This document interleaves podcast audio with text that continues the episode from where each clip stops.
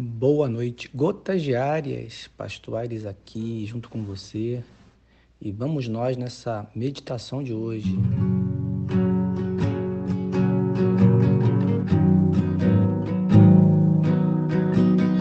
Encha o meu lar com tua presença, só tu és digno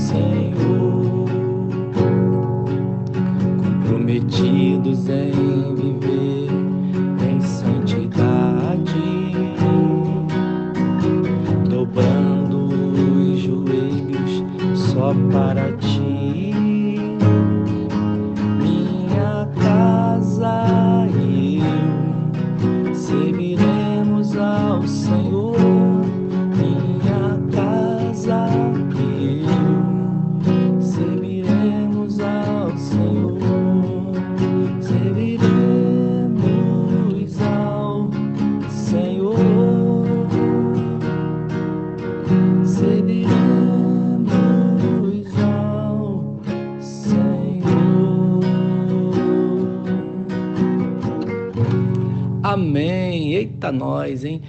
Que Deus abençoe seu lar, querido, querida. Quero te convidar a abrir no Salmo 42, que diz assim no verso 1: Como suspira a corça pelas correntes das águas, assim por ti, ó Deus, suspira a minha alma. A minha alma tem sede de Deus, o Deus vivo. Quando irei me verei perante a face de Deus? As minhas lágrimas têm sido meu alimento dia e noite, enquanto me dizem continuamente: O teu Deus onde está? Depois vá ao verso 7 comigo, do Salmo 42, que diz assim: Um abismo chama outro abismo. Ao fragor das tuas catadupas, todas as suas ondas e vagas passaram sobre mim. Contudo, o Senhor, durante o dia, me concede a sua misericórdia, e à noite comigo está o seu cântico. Uma oração ao Deus da minha vida. Digo a Deus, minha rocha, porque te ouvidaste de mim, porque hei de andar eu lamentando sob a opressão dos meus inimigos. E o verso de número 11, o último verso, vai dizer assim: Espere em Deus, lá no final, né? Espere em Deus, pois ainda o louvarei, a Ele meu auxílio e Deus meu. Querido, querida, nessa oportunidade, quero que você medite nessa passagem bíblica em que o salmista está realmente muito atribulado, porque ele está vendo né, é, a sua tristeza crescendo. No verso 7, ele parece enxergar tudo está errado na sua vida. Porque ele fala um abismo chama outro abismo. Ele vê como se tivesse uma coisa piorando após a outra. E no verso 8, no verso 9, ele vai ter uma percepção também de que Deus estivesse é, longe dele, não estivesse ouvindo, percebendo a sua situação. Então, repare comigo que esse problema que ele passava, os problemas que eu passava, estavam também ganhando uma dimensão muito grande dentro dele mesmo. E é assim que acontece conosco por muitas vezes, né? O verso 3 vai dizer: As minhas lágrimas têm sido meu alimento. Quantos de nós já não, já não pensou ou já não, ou já não se apercebeu dessas coisas, né? Como se é, as lágrimas fossem a nossa realidade e só a nossa realidade no momento que passamos. Momentos em que parece que está dando tudo errado, momentos em que as coisas parecem ganhar uma dimensão gigantesca dentro de nós. Qual a lição que o Senhor deixa para nós nesse, nesse texto, né? E também em outros textos que vamos falar aqui rapidamente nesses minutinhos. Queridos, faça da sua oração o seu alimento. Tem uma canção antiga de uma cantora evangélica que ela dizia: oração é alimento. Cassiane cantava isso, né? Canta ainda, né? E é verdade, a oração, ela sacia a nossa alma. Quando nós estamos diante de Deus falando, e oração é falar e também ouvir Deus dentro de nós, a nossa alma está sendo alimentada.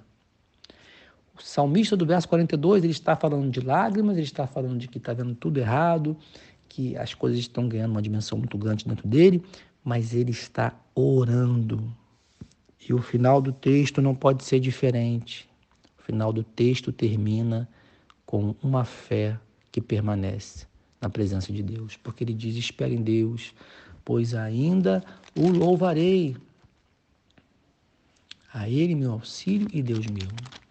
Repito, querido, querida, faça da oração o seu alimento. A oração é o seu alimento, é o meu alimento nesses momentos tão difíceis. É por isso que no verso 1 ele sente como que sede, porque ele diz como suspira a corça pelas correntes das águas. Estudiosos dizem que a corça descia dos montes para beber água, muitas vezes à noite, em momentos em que ela pudesse se esconder de animais mais poderosos, como o leão, por exemplo. Mas ela tinha que descer porque a sede era muito grande, então ela descia se arriscando para tomar um gole d'água e saciar a sua sede. O salmista está dizendo que a alma dele está tão, tá tão seca, está se sentindo tão seca diante dos problemas, que, que ele sente uma sede enorme de Deus. Querido, vá até Deus essa sequidão em momentos assim dos problemas é para a gente buscar a Deus. Ele não está oculto aos teus, aos teus olhos, à tua vida. Querido, faça da oração o seu alimento. E não dá para a gente pensar assim, ah, eu vou pedir alguém para orar por mim, eu vou, eu vou pensar sobre oração, eu vou ouvir pregação sobre oração. Não, não, você precisa orar, praticar a oração para que você fale com Deus, derrame a sua alma a Deus e para que Deus fale com você. Amém, querido? E aí, lá em Provérbios, queria que você fosse comigo lá em Provérbios, capítulo 17, fala assim, no verso 22: O coração alegre é bom remédio, mas o espírito abatido faz secar os ossos. O coração alegre é bom remédio, mas o espírito abatido faz secar os ossos. Provérbios 17, verso 22 verso 22. Meu querido, a alegria do Senhor é a vossa força. Neemias 8:10. Quando Esdras lê a lei lá no livro de Neemias, o povo está chorando, lembrando do passado. E aí é lembrado a eles, olha, a alegria do Senhor é a vossa força. Hoje não é dia de chorar. Hoje é dia de buscar Deus, ter comunhão com Deus em permitir que a oração seja o nosso alimento, seja o teu alimento. Amém, querido? Deus te abençoe. Gotas diárias pastorais aqui. É nós. Um beijo no coração.